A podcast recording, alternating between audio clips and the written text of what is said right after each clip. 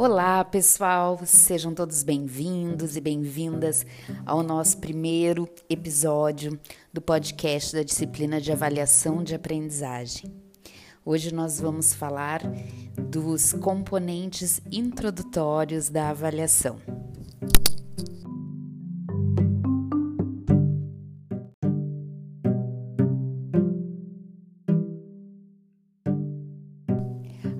Avaliação é um processo inerente ao ser humano, pois o tempo todo nós estamos avaliando e sendo avaliados.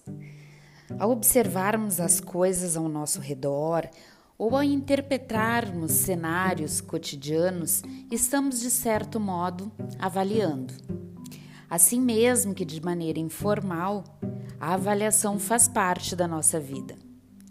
Já no contexto escolar, por exemplo, o professor é uma figura central no processo avaliativo, uma vez que tem atitudes na sua prática pedagógica que, de forma não intencional, tendem a reforçar sensações adversas nos alunos, como comparações, punições e até mesmo o sentimento de fracasso. É por essa razão que nesta unidade vamos discutir as concepções de avaliação e a importância de o educador se preparar na sua prática para além do seu caráter técnico.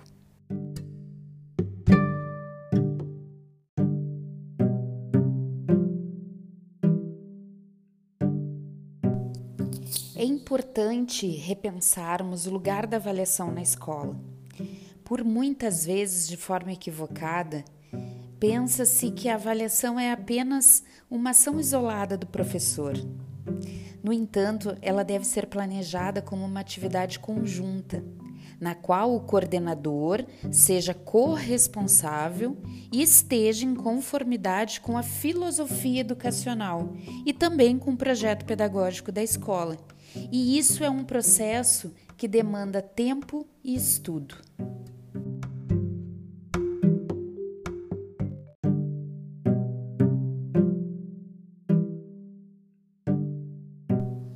Avaliação ela é entendida como parte de um processo e a partir disso passa-se a propor um ciclo de atividades em torno dela, o que envolve os seguintes fatores: preparação, aplicação, análise e interpretação.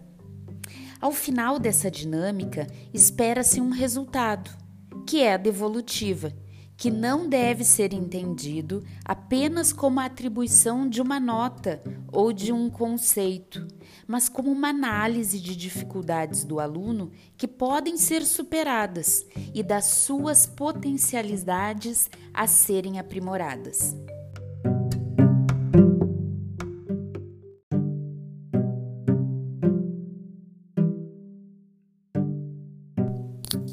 Para refletirmos, Toda avaliação é retrato fiel daquilo que se aprendeu?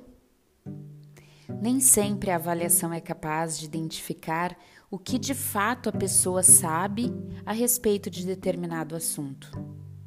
Por essa razão, fornecer mais de uma modalidade de avaliação e em momentos diferentes das situações de aprendizagem é de suma importância para garantir o sucesso no processo de ensino e aprendizagem.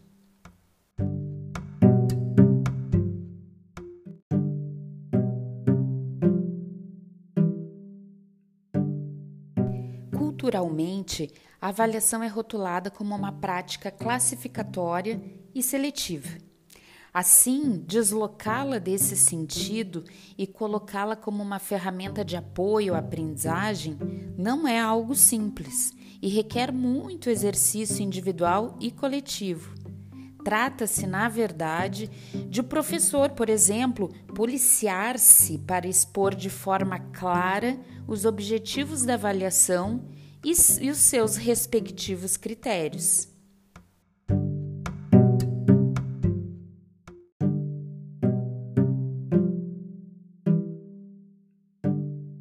Espera-se que uma avaliação não se reduza à atribuição de uma nota ou de um conceito, mas que ela forneça uma devolutiva capaz de promover, antes de mais nada, a reflexão sobre a própria prática. É somente assim que o aluno terá a oportunidade de realizar a autoavaliação. A autoavaliação é uma reflexão sobre o próprio desempenho e é de suma importância para a identificação dos pontos de dificuldade. Ela permite que o aluno verifique quais são os pontos em que o professor possa apoiá-lo a fim de fazer as devidas intervenções para que se obtenha êxito no processo de ensino e aprendizagem.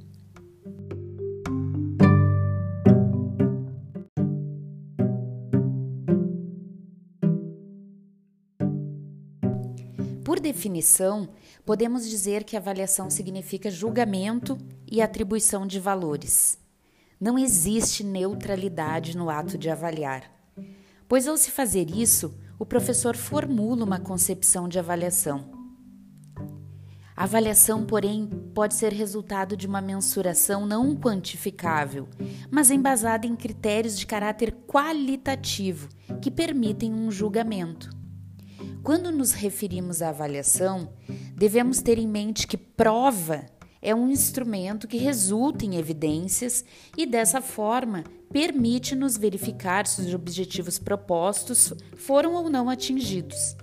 Já a nota é uma expressão simplificada do julgamento do processo avaliativo, enquanto que o conceito está relacionado ao ato de avaliar, que é um processo.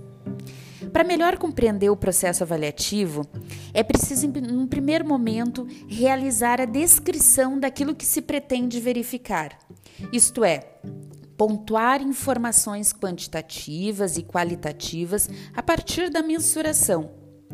A segunda etapa do processo avaliativo consiste em analisar criticamente os resultados obtidos, realizando o julgamento, que é a aplicação dos critérios que foram previamente pensados. As etapas subsequentes são decisivas quando se busca aprendizagem, tratando-se da fase de decisão, conforme denominaremos aqui. Nessa etapa, as consequências da emissão do julgamento levam a tomadas de decisão acerca dos resultados, para então direcionar a última etapa, que é a etapa de ação. A última etapa pode ser vista como a primeira de um novo ciclo avaliativo, na qual a tomada de decisão acerca dos resultados leva à revisão de metodologias, adequação de plano e replanejamento, ou seja, a uma sucessão de estratégias novas para assegurar que as falhas detectadas possam ser resolvidas.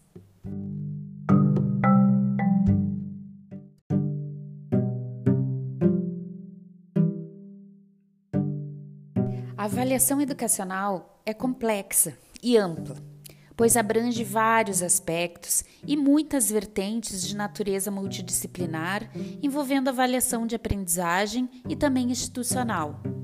Os fatores que incidem no sucesso ou fracasso de uma instituição escolar podem ser internos à sala de aula, internos à escola e também externos, como fatores sociais e regionais que envolvem questões de ordens pedagógica e política, dentre outras.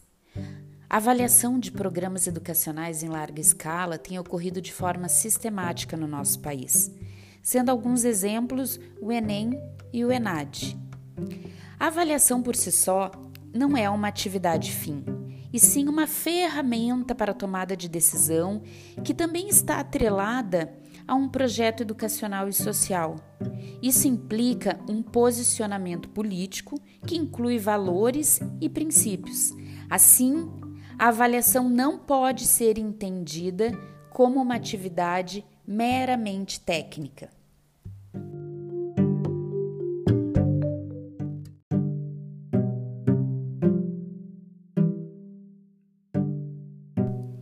Em uma retrospectiva histórica, é possível identificar algumas concepções e práticas avaliativas que permanecem no contexto escolar, mas que necessitam ser constantemente questionadas e até mesmo abandonadas. Isso ocorre porque elas não estão a favor da aprendizagem e, desse modo, tendem a fadar o aluno ao fracasso e, consequentemente, gerar o um insucesso do trabalho do professor. Quanto mais antiga for a experiência escolar, mais forte será a tendência do olhar sobre o aluno como nota. Nos anos de 1930, 1950, a tendência avaliativa ela era marcada pelo enfoque psicológico, cuja avaliação era entendida como um processo de medição do que o aluno sabia. Dessa forma, era por meio dela que o aluno recebia uma classificação. Esse modelo tinha como principais características a inflexibilidade, a imparcialidade e ficava centralizado exclusivamente no professor, que tinha como competência a atribuição de conceitos. Em uma escola com tais características, a avaliação e o currículo eram marcados pela ideologia daquele momento histórico. Muitos dos conteúdos apresentados e cobrados eram descontextualizados e densos, tornando a prática avaliativa bastante excludente e encarada como fim, não como meio. Nesse modelo, a nota do aluno era entendida como reflexo do que era o aluno, predominando medidas e testes, ou seja, somente avaliação quantitativa.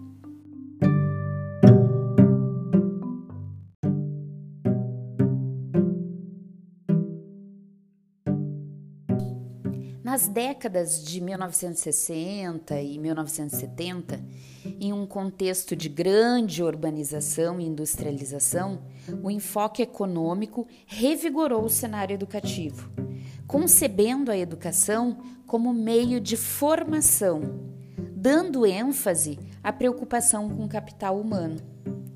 O capital humano é um conjunto de conhecimentos, competências e habilidades que, de forma combinada, auxiliam na execução do trabalho. Desse modo, ele subsidia a produção, agregando valor econômico a esses atributos que são adquiridos pelo trabalhador a partir da sua formação escolar e experiência.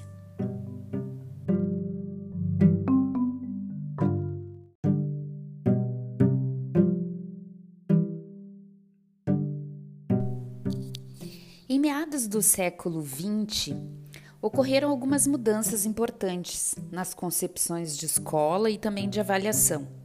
O enfoque passou a ser mais sociológico e as relações sociais, com ênfase nos aspectos externos, passaram a ser adotadas pelas escolas, não havendo, porém, a preocupação com as práticas internas da escola.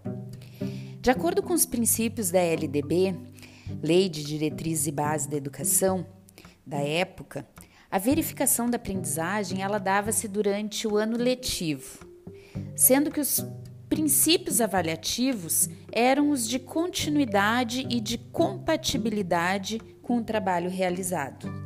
A análise de desempenho deveria contar com a compreensão do educador Assim, outros meios de avaliação, além dos convencionais, como provas e exames, eram responsáveis pelas orientações para a verificação da aprendizagem. Mesmo com algumas mudanças interessantes do ponto de vista pedagógico, o aluno ainda era visto como o responsável pela avaliação. Porém, havia uma contradição nisso. O parecer final era dado por uma comissão examinadora.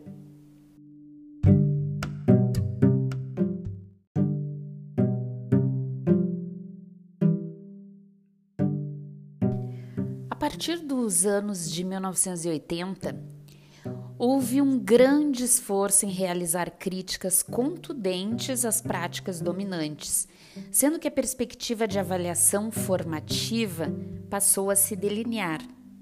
Em uma abordagem sociológica, a escola passou a ser entendida como um espaço que podia contribuir para a desconstrução do modelo social vigente, pautado em ideais de igualdade social, mais atenta às práticas internas. Nessa perspectiva, o papel do professor foi visto como fundamental. Carlos Libânio, que é um autor que fala sobre didática, diz que entre os professores existe um grupo que costuma se apegar às últimas tendências pedagógicas sem avaliar se de fato elas se encaixam no contexto no qual se aplicam.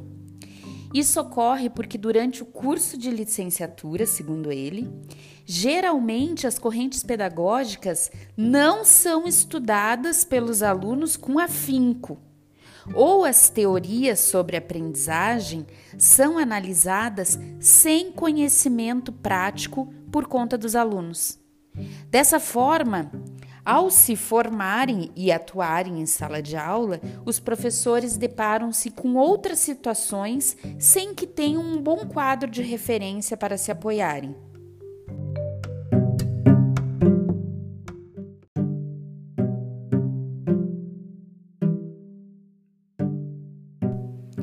Partir dos anos 90, muitas mudanças ocorreram, inclusive a promulgação de uma nova lei de diretrizes e bases da educação, que é a de 96, que se encontra em vigor atualmente.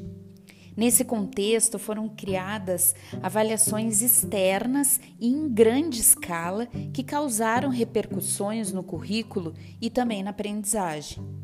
Embora elas fossem externas e se diferenciassem da avaliação de aprendizagem, essa última passou a sofrer reflexos, pois o caráter cientificista, com métodos e procedimentos operacionais visando a obtenção de eficiência, impactou na rotina escolar e, portanto, também na forma de avaliar.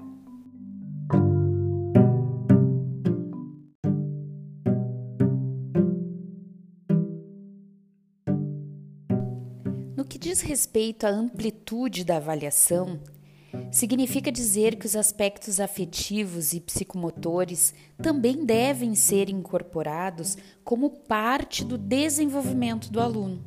Desse modo, a avaliação fica bem mais completa.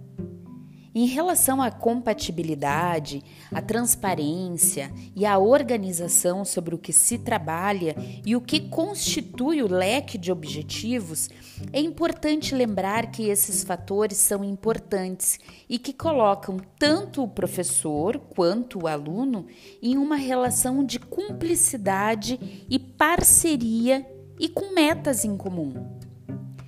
Ainda a respeito do cenário de mudança nessas concepções sobre avaliação de aprendizagem, a predominância dos aspectos qualitativos sobre os quantitativos é de uma centralidade ímpar.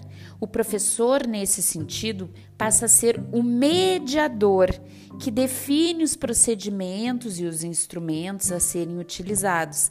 Afinal, ao longo do ano letivo, é ele quem acompanha o aluno de perto e sabe quais são as suas dificuldades e superações.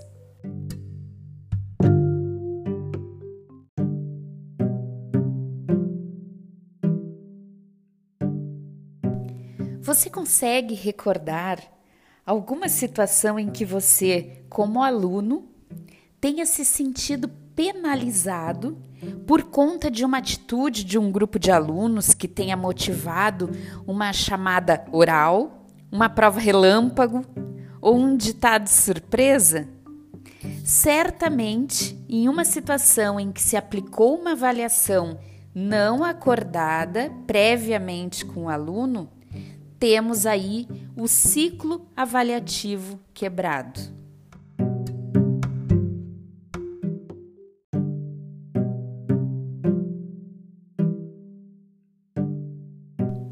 Quando se fala em avaliação como meio e não como fim, significa recuar em definitivo com práticas avaliativas que não auxiliem os alunos a aprenderem a aprender, a fazer, a ser e a conviver. Dessa forma, estamos nos referindo aos quatro pilares da educação apresentados pela comissão da Unesco, que redigiu o relatório intitulado Educação um Tesouro a Descobrir, em consonância com o que se espera da escola e da educação no século XXI. As tomadas de decisões até mesmo em esferas aparentemente distantes da sala de aula, aquelas em escala mundial, impactam inevitavelmente no nosso cotidiano escolar. Estamos em um contexto globalizado e na era da informação. E você pode estar se perguntando: de que forma isso se conecta à questão da avaliação de aprendizagem?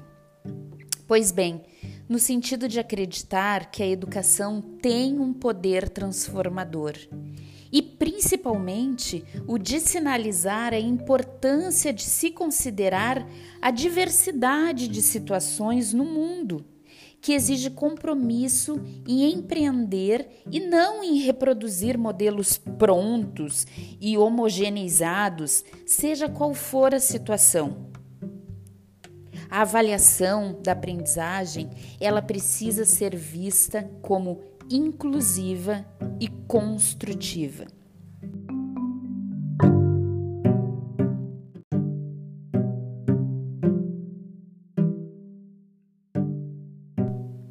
No episódio de hoje, trouxemos informações que lhe permitirão refletir sobre os diferentes contextos avaliativos na vida e também no cotidiano escolar, reconhecendo que a avaliação da aprendizagem ela possui um movimento cíclico, contínuo e que também leva à autoavaliação tanto do professor quanto do aluno. No próximo episódio da nossa unidade 2, nós vamos falar sobre por que avaliar a aprendizagem. Espero vocês.